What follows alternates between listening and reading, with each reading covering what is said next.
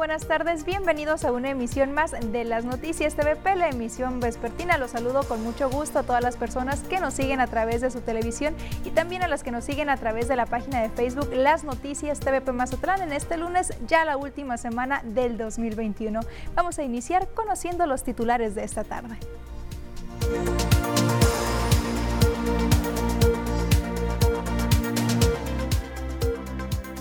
Auto chocó con transformador en los megatopes de zona dorada. Hackean cuenta personal de WhatsApp del alcalde de Mazatlán. Atacan a bomberos cuando regresaban de apagar un incendio en Lomas de Lébano. 643 toneladas de basura fueron recogidas en Mazatlán tan solo en Nochebuena.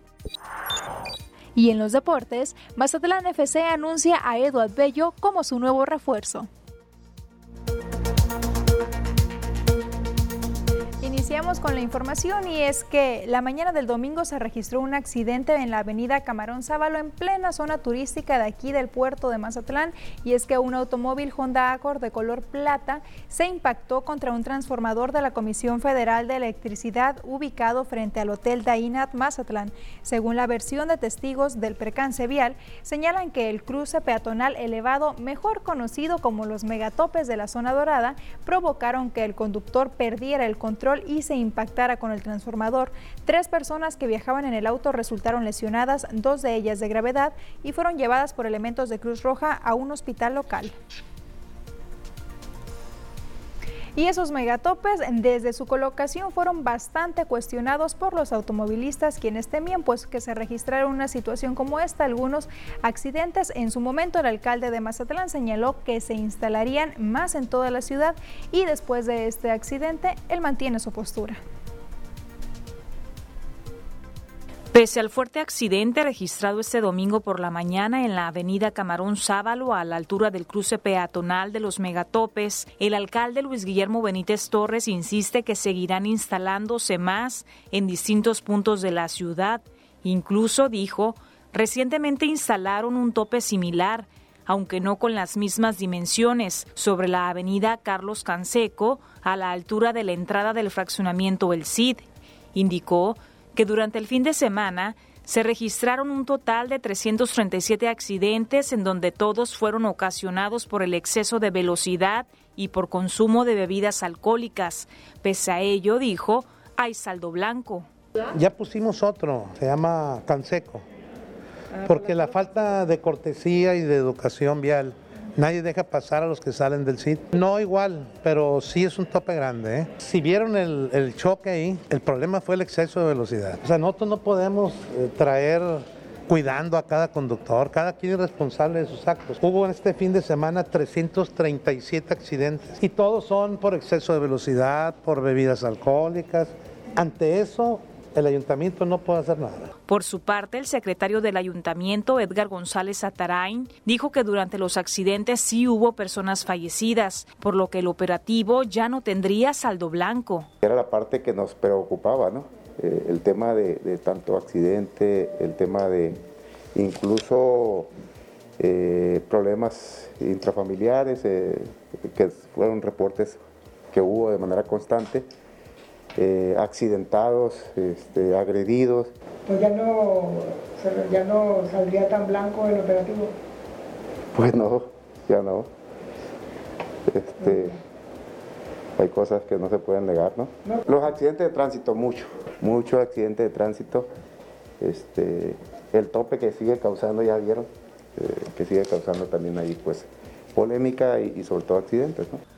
Sobre el megatope, dijo que sería necesario considerar la posibilidad de contar con un elemento de tránsito permanente en ese punto. Y en efecto, como ya lo mencionaba el propio alcalde, gran parte de la responsabilidad también tiene que ver con los automovilistas que se niegan a respetar los señalamientos viales, sobre todo en estas épocas que ya escuchábamos se incrementaron los accidentes vehiculares. Pero vamos a pasar a otra información y es que delincuentes cibernéticos extorsionaron el nombre del alcalde de Mazatlán, Luis Guillermo Benítez, así lo dio a conocer el propio alcalde. Fue este domingo que el municipio lo informó sobre todo en redes sociales a través de un comunicado donde explicó que su número personal fue hackeado y mandaron mensajes vía WhatsApp solicitando dinero a su nombre. Mencionó que se le pidió dinero a algunos de sus amigos y uno sí cayó pues depositó la cantidad de 8 mil pesos, mientras que a otro amigo le pidieron 50 mil pesos, por lo que ya interpuso la denuncia penal correspondiente.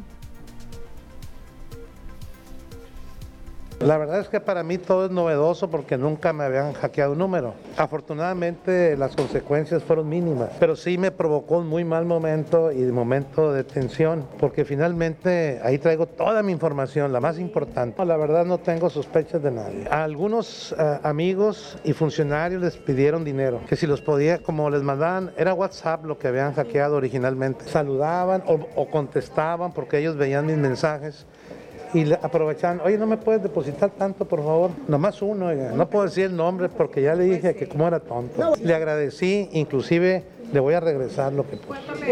Ocho mil pesos. Y me habló un amigo que le pedían, me dijo, alcalde, ya voy al banco, no se preocupe, ya voy a depositarle los 50 mil que me pidió. Espérame, espérame, ¿qué, ¿qué te pedí? Yo no estoy enterado de eso. Y bueno, pues hay que tener muchísimo cuidado con este tipo de extorsiones que a todos nos puede pasar, no solamente al alcalde, es una fecha en la que se dan mucho y hay que tener bastante cuidado para no caer. Y en otra información, pese a las múltiples campañas, a los últimos llamados de concientización que se realizaron por parte de diferentes corporaciones, pues lamentablemente el número de casos de accidentes por uso de pirotecnia en estas fechas decembrinas, sobre todo en Navidad, pues lamentablemente aumentó. Ante el pronunciamiento de inconformidades en redes sociales, donde denuncian que el uso de pirotecnia durante las fiestas por Navidad se percibió como mayor que el del año pasado en Mazatlán, Eloy Ruiz Gastelum, coordinador de protección civil, reconoció que hubo mayor número de denuncias que en 2020. Se logró el retiro de los puntos donde estaban consumiendo este tipo artículos pirotécnicos, cerca de 45 kilos aproximadamente. El operativo va a ser reforzado en esta semana haciendo diferentes visitas a diferentes puntos de la ciudad y sobre todo pues atendiendo todas y cada una de las denuncias que el ciudadano tenga bien a, poner de forma oficialmente. ¿no? Eh, las denuncias este, es un poco mayor, efectivamente es un poco mayor, pero lo que se está consumiendo pues es considerado dentro de la gama de lo permitido y de lo legal. ¿no? Recordó a los ciudadanos que para darle seguimiento a las denuncias es mejor hacerlo a través del C2 municipal 669-86-8126 o al 911 a fin de que se brinde un seguimiento adecuado. Precisó que hubo cinco reportes de incendios debido al uso de estos artículos. Uno se trató de casa-habitación, en predios baldíos y en un negocio dedicado a la renta de baños portátiles y en todos los casos solo dejaron pérdidas materiales. Por último, Ruiz Gastelum hizo un llamado a la ciudadanía para evitar el uso de pirotecnia durante las celebraciones de fin de año, con la intención de que se logren evitar accidentes en niños y adultos por estas causas. Y bueno, pues el llamado aquí continúa, todavía quedan las festividades de Año Nuevo, hay que evitar a toda costa que los niños principalmente jueguen con pirotecnia porque ya veíamos que terminan muchas veces en accidentes. Y según el reporte preliminar de la Secretaría de Seguridad Pública en Sinaloa, precisamente durante el operativo Guadalupe Reyes, específicamente durante los días de Navidad, recibieron 499 reportes por detonaciones de pirotecnia, le estoy hablando en todo el estado de Sinaloa. De esto se derivó que siete personas resultaran lesionadas por el uso indebido de pólvora, en las que se incluyen un menor de edad que perdió los dedos en una de sus manos. En este marco ocurrieron ocho incendios provocados también presumiblemente por detonaciones de cohetes. Asimismo, se reportaron 39 de disparos de arma de fuego, se detuvo a una persona por este delito y dos más fueron aseguradas por portación ilegal de armas para uso exclusivo del ejército mexicano. Asimismo, lamentablemente, 14 personas resultaron muertas en accidentes viales de diversa índole. Ayer por la tarde, bomberos de Mazatlán fueron atacados por menores de edad cuando terminaban de prestar un servicio aquí en el puerto de Mazatlán. Al respecto, informan que ya interpusieron la denuncia correspondiente.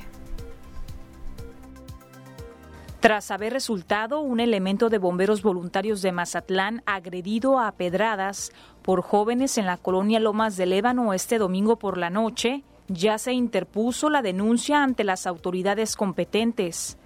El segundo comandante Saúl Robles Chávez calificó el hecho como lamentable y exhortó a las autoridades para que se actúe conforme a la ley y que se repare el daño.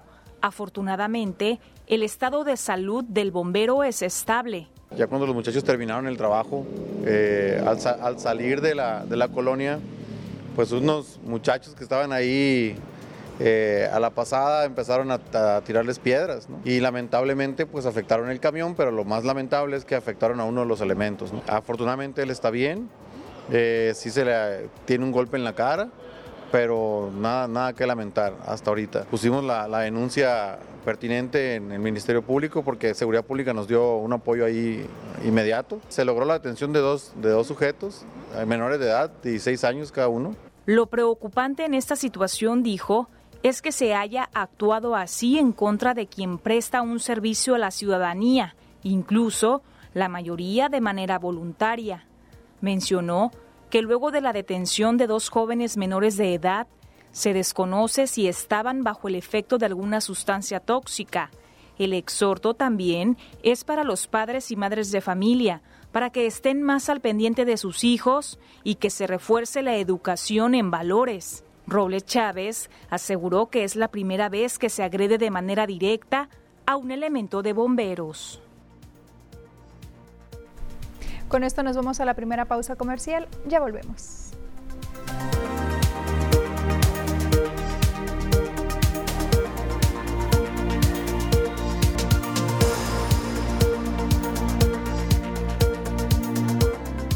Después de pasar por una mala racha en el verano por la tercera ola de contagios de COVID-19, en estas fechas de diciembre, bueno, ya está repuntando la actividad para el sector restaurantero, así lo dio a conocer el dirigente de la Caniraca. Después de pasar una mala racha debido a la tercera ola de COVID-19 en Mazatlán, la recuperación restaurantera ya ha comenzado a surgir en la ciudad, dio a conocer el dirigente de la Canirac, Rodrigo Becerra. Destacó que debido a la temporada de invierno y el semáforo epidemiológico en verde, se ha logrado recuperar lo perdido durante el verano, alcanzando alrededor del 80% de lo obtenido en 2019, antes de la pandemia. Este, la verdad está muy bien la, temporada. Después de haber pasado un verano muy difícil, este, pues todos los restaurantes muy contentos ahorita con, con tanto flujo de, gente. Y, bueno, lo, lo que sé es que eh, pues se presentan ventas ya el, pues casi entre el 80 y 100% comparado con 2019 y pues la recuperación de lo perdido en, verano pues cada restaurante tiene diferentes diferente recuperación pero pues bueno este, esto da inicio a, a lo que viene siendo la temporada el líder restaurantero mencionó que una vez pasada la celebración de Navidad mantienen altas las expectativas para el cierre de año debido a las reservaciones que se tienen hasta el momento. Rodrigo Becerra espera que la nueva variante de COVID, Omicron, no ocasione tantas repercusiones económicas como la Delta en su momento. Pues mira, hemos hecho una, valoración de, lo que se conoce hasta ahora y aunque sí creemos que, que vaya a afectar algo, porque pues va a afectar en todo el mundo, eh, no va a ser tan severo como esta última ola. ¿no? Este, lo que se viene presentando en Sudáfrica y, en los países europeos es que la variante es mucho más contagiosa, pero eh, la sintomatología es leve hasta ahorita lo que se, lo que se sabe. ¿no? Entonces, así, como se especula este, que va a ser leve, este, pero de, que va a afectar, va a afectar, pero así como va a bajar en algún momento eh, el el flujo de gente en, los comercios igual va a subir pronto, ¿no? Agregó que los restaurantes siguen aplicando y reforzando los protocolos de sanidad según como los marque el semáforo epidemiológico. La Dirección de Servicios Públicos dio a conocer que tan solo en Nochebuena en Mazatlán se recolectaron, ¿sabe usted?, más de 600 toneladas de basura. Más de 643 toneladas de basura fueron recogidas en Mazatlán durante los festejos navideños, particularmente en Nochebuena. El director de Servicios Públicos Municipales, Miguel Luis Morales Lizárraga, precisó que durante el viernes por la noche es cuando se generó más basura, por lo que se ha estado trabajando con mucho esfuerzo. Pero se han estado rebasando, las 600 toneladas. ¿Más de 600 toneladas? Sí, 643. Eh, sí hubo un, ligero despunte este, en sábado. Eh, fue más, eh, nos fuimos más abajito, pero pues yo creo que más bien pues es la, en la noche donde se produció la, más la basura, ¿no? donde se generó más la basura. Eh, fuera de las cantidades que, se han generado, pues no, no, no, la verdad los muchachos han estado trabajando con mucho esfuerzo, con mucho esmero. Actualmente cuentan con 43 rutas, sin embargo está presente el déficit de camiones recolectores, pues lo ideal sería tener 50 rutas y el servicio de recolección mejoraría bastante en el municipio. Reconoció que actualmente cuentan con más de 20 unidades de modelo antiguo, pues son entre el año 2006 y 2010. No, sí es importante tener todas nuestras áreas bien cubiertas, tener bien fortalecidas en, relación al material y también al capital humano, ¿no? Sí es importante tener, este, estar fortalecidos en ese sentido. Bueno, hemos estado trabajando muy bien con lo que se tiene pero pues si estamos más fortalecidos, por supuesto que sí, pues sería mucho mejor, ¿no? Pudiéramos brindar un servicio aún mejor. Bueno, tenemos 43 rutas, ahorita estamos saliendo con 42, pero mi intención es abrir más rutas una vez teniendo más camiones disponibles. Yo creo que deberíamos de andar en unas, debería de haber algunas 50 rutas. Por último, el funcionario municipal pidió nuevamente a la ciudadanía respetar los días y horarios para sacar la basura, así como separarla si se trata de agujas o vidrios o bien de material COVID con el fin de salvaguardar la integridad de los trabajadores de la recolección. Pasando a otra información, ante la falta de acciones para reparar el puente del Quelite que quedó destruido tras el paso del huracán Nora, bueno, el Congreso de la Unión señala que llamará a comparecer a la SCT precisamente por no hacer nada al respecto a más de tres meses de que sucediera. El Congreso de la Unión llamará a comparecer a partir de enero a la Secretaría de Comunicaciones y Transportes por la falta de respuesta en temas que tienen que ver con gestiones de mejoras en zonas afectadas por fenómenos naturales, entre las que destaca en la zona sur de Sinaloa la reconstrucción del puente del pueblo señorial de El Quelite. Claro, es obvio que si va a caer, si no tienes por dónde pasar, pues te, urge un puente, pues. Entonces, lo que tenemos que hacer es, en esa misma, que los, los citemos a comparecer, porque no quiso asistir a la dio vueltas y largas para no asistir a la comisión de turismo. A lo mejor no se le hizo importante, pero pues como comisión de turismo también, nos, también el turismo carretero está. Entonces vamos a llamar a comparecer al secretario que rinda cuentas de los hechos y por qué no asistió. Tal y como ya lo había adelantado el alcalde Luis Guillermo Benítez Torres, los recursos para que se logre esta obra se tendrán que buscar en el 2022 ya que actualmente es cierre de año y ya no hay manera de obtenerlos que ya bajen esos recursos para la rápida reconstrucción de ese puente que es muy necesario para el turismo y para los lugareños de ese lugar. Sí, porque ahora ya se dice sería hasta el próximo año. Sí, pues ya, ya faltan 15 días ya también, también, no sean ya se está acabando el año. Mientras tanto, son cientos de personas que habitan en esta comunidad turística rural las que están sufriendo una caída de más del 60% en sus ventas, lo que los coloca en una situación preocupante por la falta de un acceso adecuado a esta zona y son prácticamente todos los habitantes del Quelite los que se han visto afectados porque en su mayoría pues viven del turismo y los turistas no están yendo al Quelite. ¿Por qué? Porque hay que dar una vuelta de más de 20 minutos y eso implica pues un mayor costo. Así que esperemos que realmente ya se tomen cartas en el asunto. Ya decían que iniciando el 2022 se van a buscar los recursos. Esperemos que lleguen y que se destinen a esa reparación que ya es urgente. Pausa comercial y volvemos.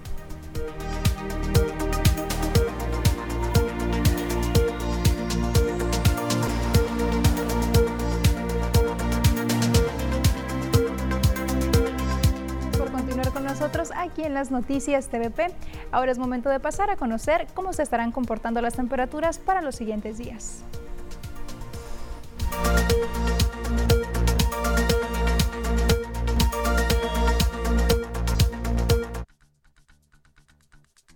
Hola, ¿qué tal? Buenas tardes. Es un gusto para mí saludarlos este lunes, ya iniciando la semana. Acompáñenme a conocer el pronóstico del tiempo. Como información general, les comparto que el Frente Frío número 16 se desplazará por el noroeste de la República Mexicana, provocando precipitaciones y la posible caída de nieve o aguanieve en las sierras de Sonora y Chihuahua, por lo que este fenómeno también puede traer consecuencias para el estado de Sinaloa. Veamos las temperaturas al momento en la República Mexicana. El termómetro en Tijuana esta tarde con 13 grados, 25 para Chihuahua, La Paz con 26. Durango nos reporta una temperatura de 24 grados centígrados y en el sur de la República tenemos ambiente cálido. Acapulco con 29, 31 para Tuxtla y Mérida, Yucatán alcanza los 32 grados centígrados. Nos concentramos ahora sí en nuestro estado, en Sinaloa, para conocer las temperaturas al momento en algunos puntos importantes, comenzando con el puerto de. Esta tarde con 25 grados, una condición de cielo despejada, 28 para Culiacán, la misma temperatura para Guamúchil, Guasave y Los Mochis.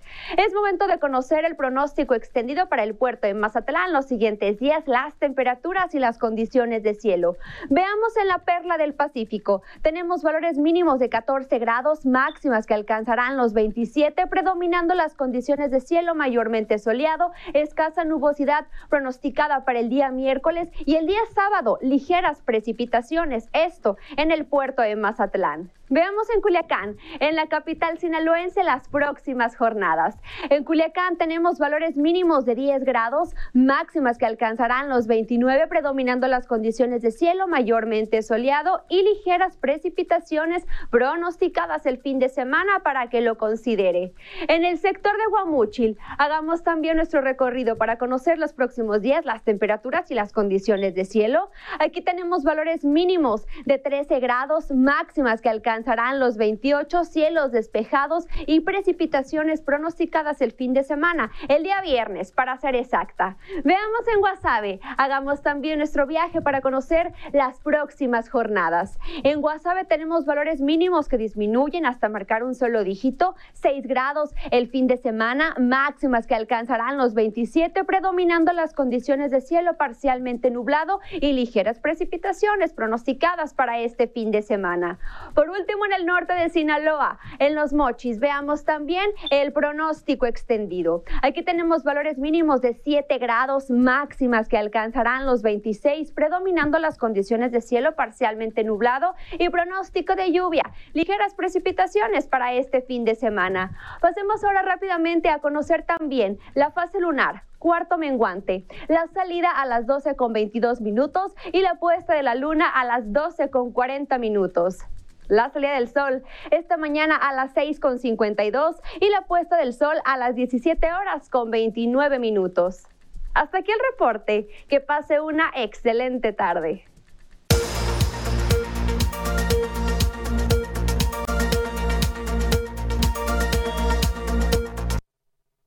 Esto nos vamos a anuncios comerciales. Enseguida volvemos.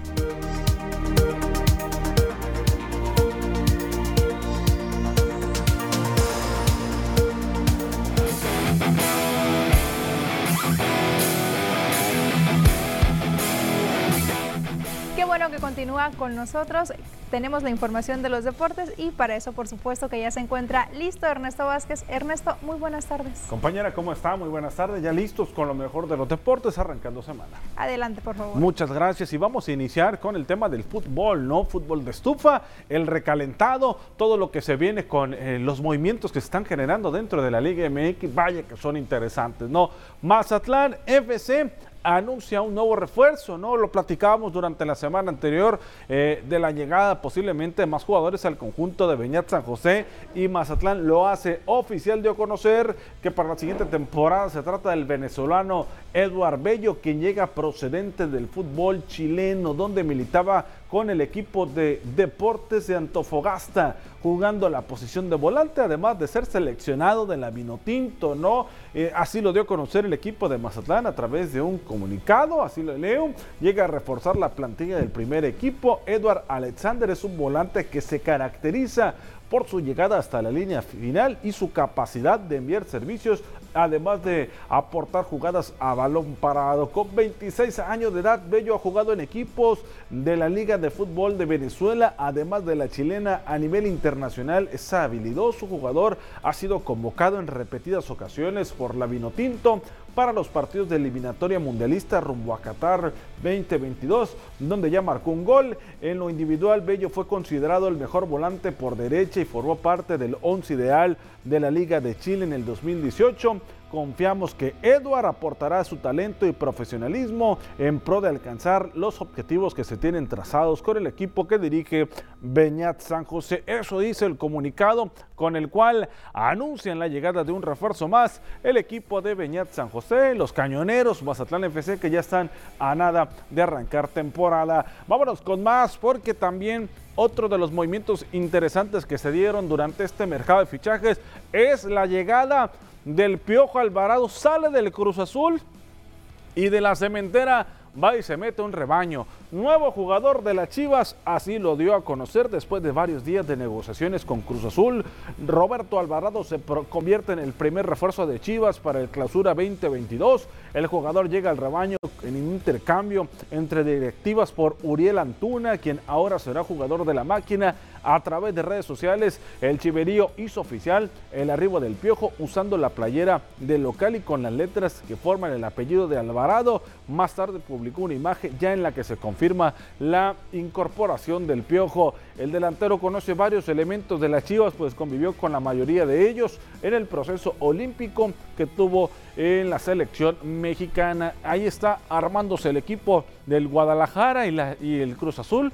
No sé si se desarmó con esta salida y la llegada de Uriel Antuna.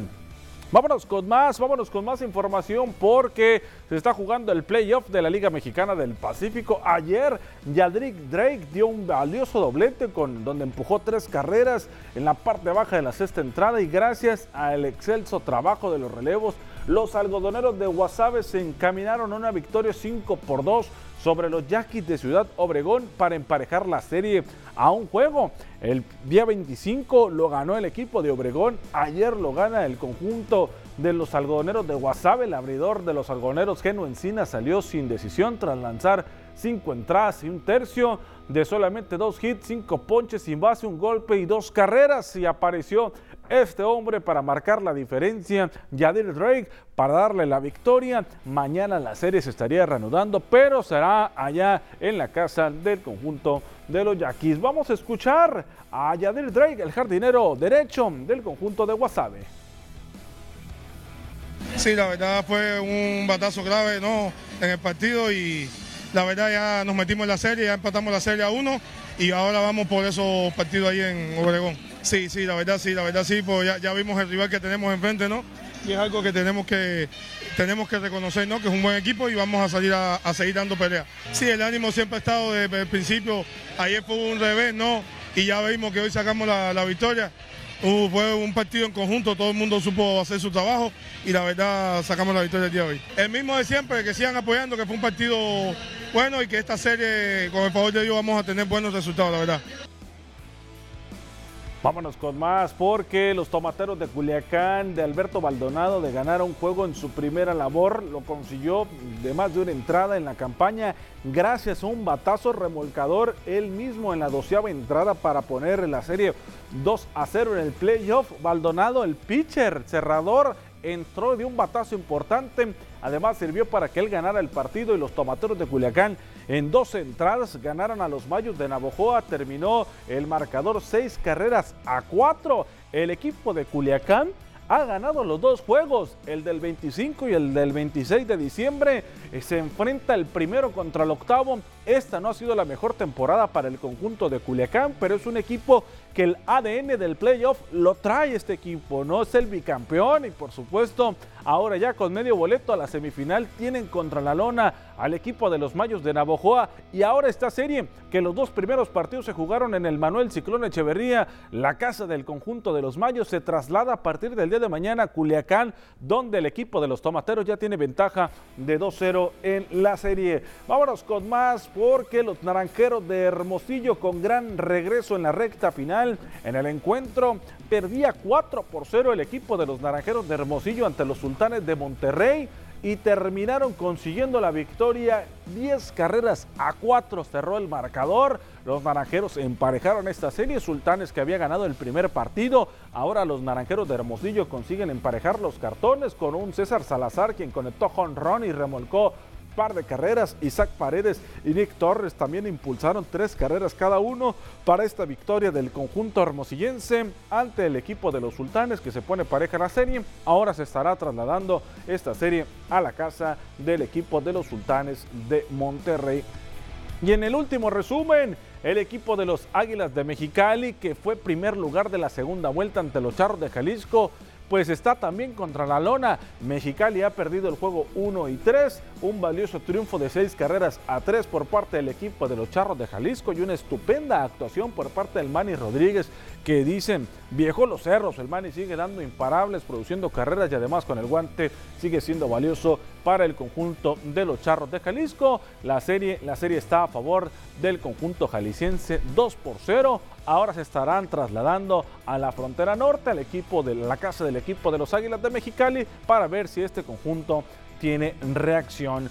Vámonos con más información del boxeo porque Pedro el Pedrín Guevara estará de regreso y el boxeo también está de regreso en el puerto de Mazatlán. Será este próximo 30 de diciembre en la cartelera de box que será transmitida a través de TVP, ¿no? 30 de diciembre, cancha Germán Evers ante el Pollito López será el rival que tenga el Pedrín Guevara, así que no se lo pierda este jueves será la función en la Catedral del Boxeo para mí aquí en el puerto de Mazatlán, el Coloso de la Avenida eh, Zaragoza, ahí en la cancha Germán Evers. El boxeo está de regreso prácticamente dos años, no tuvimos box y este jueves lo estará haciendo con Pedro el Pedrín Guevara. Mañana conferencia de prensa, estaremos pendientes de todo y el día eh, miércoles el pesaje, ¿no? Vamos a ver cómo le va el Pedrín, así que compre su boleto, ya están a la venta. ¿Cuál es el resto de las peleas que se tienen programadas para este próximo jueves? Aquí se las presentamos. Pedro Guevara contra el Pollito López.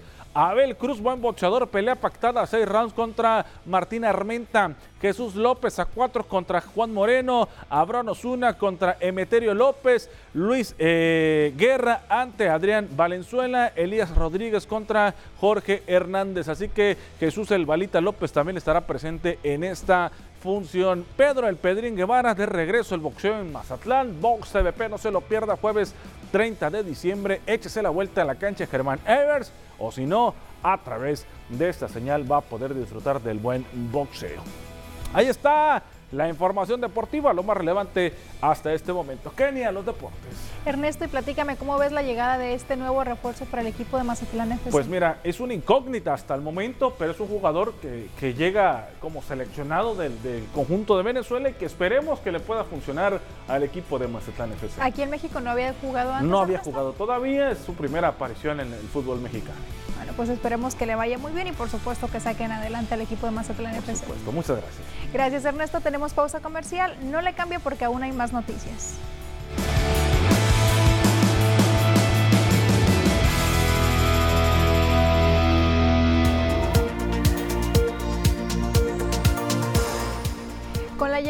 Evacuacionistas al puerto aumentan las atenciones por parte del Escuadrón de Salvamento Acuático, quienes señalan que la principal atención se debe pues a que las personas se introducen al mar con ropa que no es adecuada.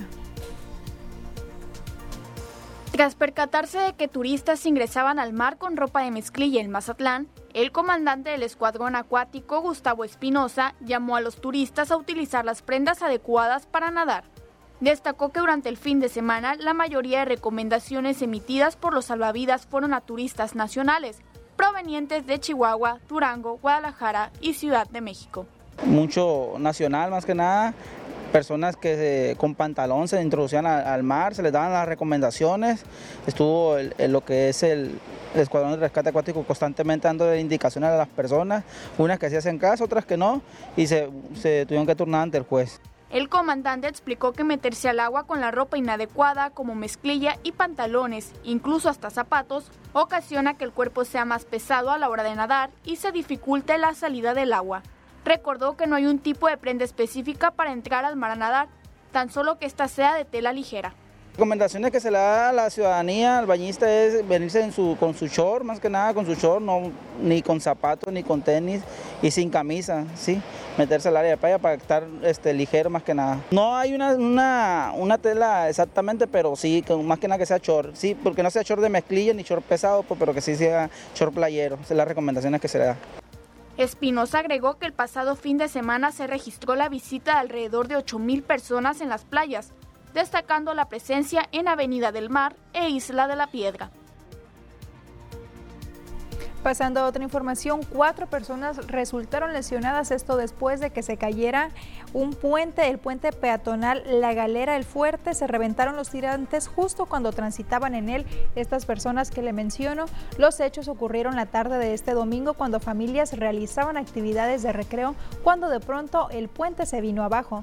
Las víctimas cayeron al agua y en momentos de desesperación quienes se encontraban en el lugar rápido se adentraron a las frías aguas del río Fuerte para rescatar a las personas quienes eran arrastradas por la corriente del río. Ya lo estamos viendo en las imágenes cómo quedó este puente. En el lugar, las personas afectadas fueron atendidas por paramédicos de la Cruz Roja Mexicana sin reportar lesiones mayores. Afortunadamente, la policía municipal acordonó la zona y cerró el acceso al puente. Hasta el momento, las autoridades municipales no han dado un posicionamiento sobre el hecho. Y el presidente de México, Andrés Manuel López Obrador, esta mañana habló sobre la llegada de la variante Omicron al país. Dice que no han tenido problemas.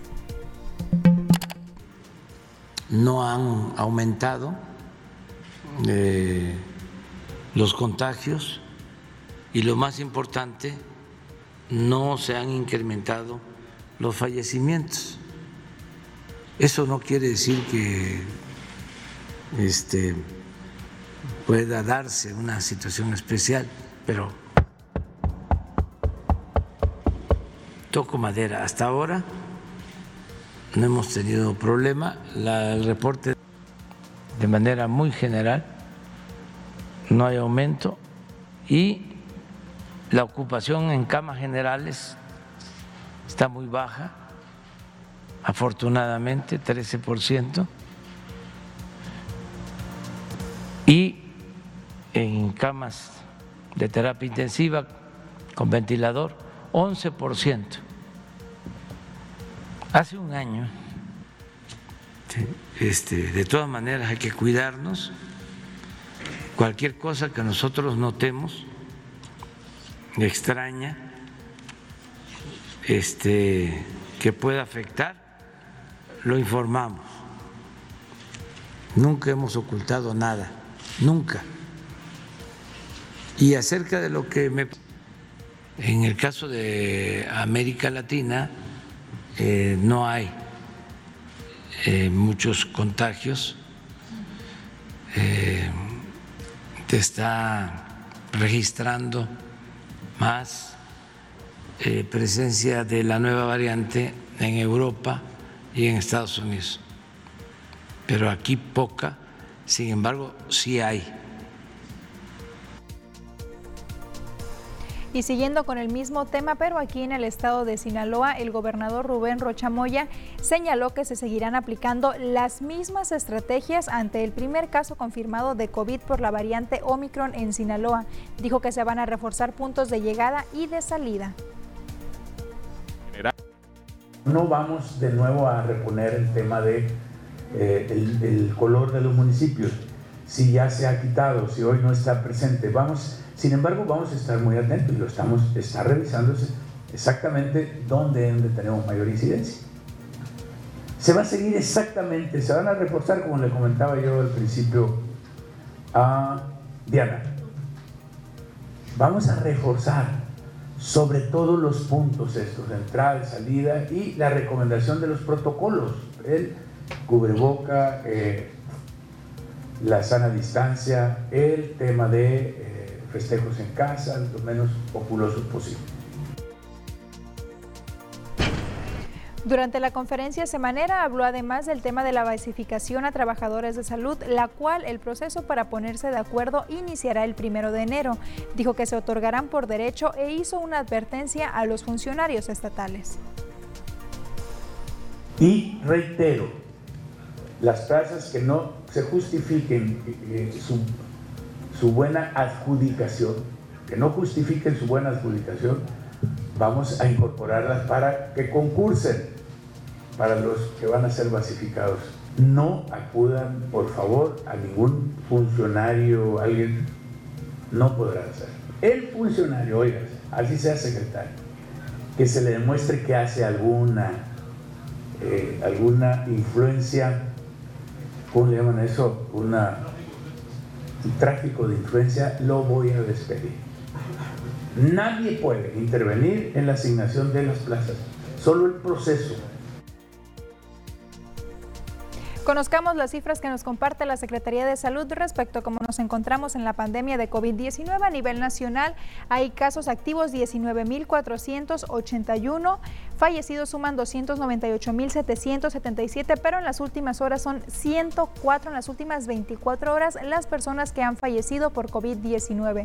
Mientras tanto, en el estado de Sinaloa, de acuerdo a las cifras que nos comparte la Secretaría de Salud, casos confirmados hay acumulados 75.891 casos sospechosos son 690, mientras que nuevos fallecimientos en las últimas 24 horas afortunadamente no se reporta ninguno y de manera puntual en cada uno de los municipios. Casos activos en el estado hay 254, 42 se concentran en Ahome, 30 en Guasave, 27 en Salvador Alvarado, 110 en Culiacán. Ojo aquí porque va en aumento significativo el número de casos activos, Mazatlán 13, mientras que los demás, está, los demás municipios se mantienen con 10 o menos casos activos de COVID-19. Y el secretario del Ayuntamiento de Mazatlán, Edgar González, habló sobre la próxima celebración de Año Nuevo que se realizará en Olas Altas. Dice que ya está analizando todos los protocolos sanitarios. Sí, siempre va a haber la preocupación y siempre va a haber el temor de que esto ocurra, ¿no? Eh, por eso eh, todos los días, eh, hoy de hecho tenemos reunión a las 11 de la mañana para checar el tema de protocolos y obviamente siempre va a haber esa preocupación de que esto pueda rebasar. Claro está que eh, pues tenemos que continuar, la vida tiene que continuar, obviamente con esta nueva eh, normalidad que, llamada. Hay ya un, protocolo que les van a dar a conocer eh, de manera formal, se los va a dar a conocer la Oficialía Mayor, para no adelantarme de, cuál, qué es lo que se va a usar, que le corresponde a ellos darlo. Yo se, se los puedo adelantar, pero la verdad que prefiero que ellos se los den ya está todo establecido. Hoy lo vamos a, revisar, hoy a las 11 de la mañana. Sí, de hecho, Oficialía Mayor eh, tiene ya protección civil igual. Si ustedes se fijan, protección civil a la entrada de la ciudad, están eh, activados los protocolos. Eh, Oficialía Mayor, un recorrido permanente por los restaurantes, por hoteles, y el reporte que va es que van bien en ese sentido, pues así están cumpliendo, sí se está cumpliendo tanto los hoteleros como los restauranteros están, están cumpliendo con, con los eh, protocolos. En ese sentido, no bajar la guardia. Con esta información nos vamos a una pausa comercial. Aún tenemos más noticias, no se vaya.